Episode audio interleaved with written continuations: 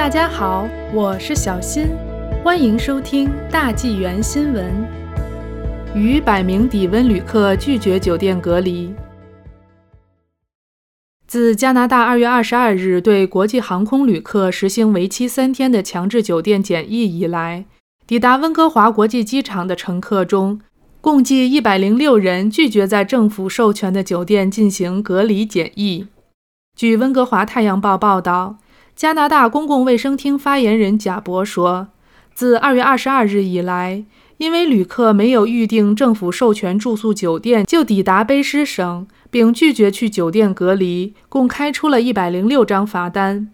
贾博说，这些人面临每天最高三千元的罚款。在政府授权住宿的酒店三晚的费用约为两千五百元。目前还不知道这一百零六张罚单中有多少人会去支付，有多少人会去法庭申诉。贾博说，在二月二十二日至四月六日期间，加拿大全国有近十七点六万名陆空旅客在抵达时接受了 COVID-19 检测，其中有两千两百八十二人的检测结果呈阳性。阳性率为百分之一点三，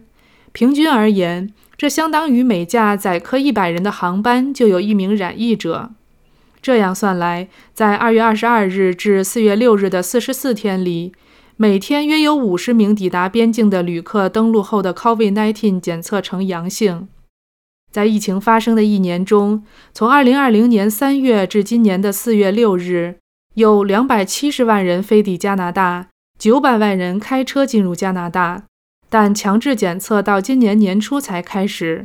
不知道在此之前有多少携带这种病毒的旅客进入加拿大。目前，陆路口岸入境的旅客只需要提供七十二小时内做的 COVID 的检测结果，不需要在政府授权的酒店隔离三天。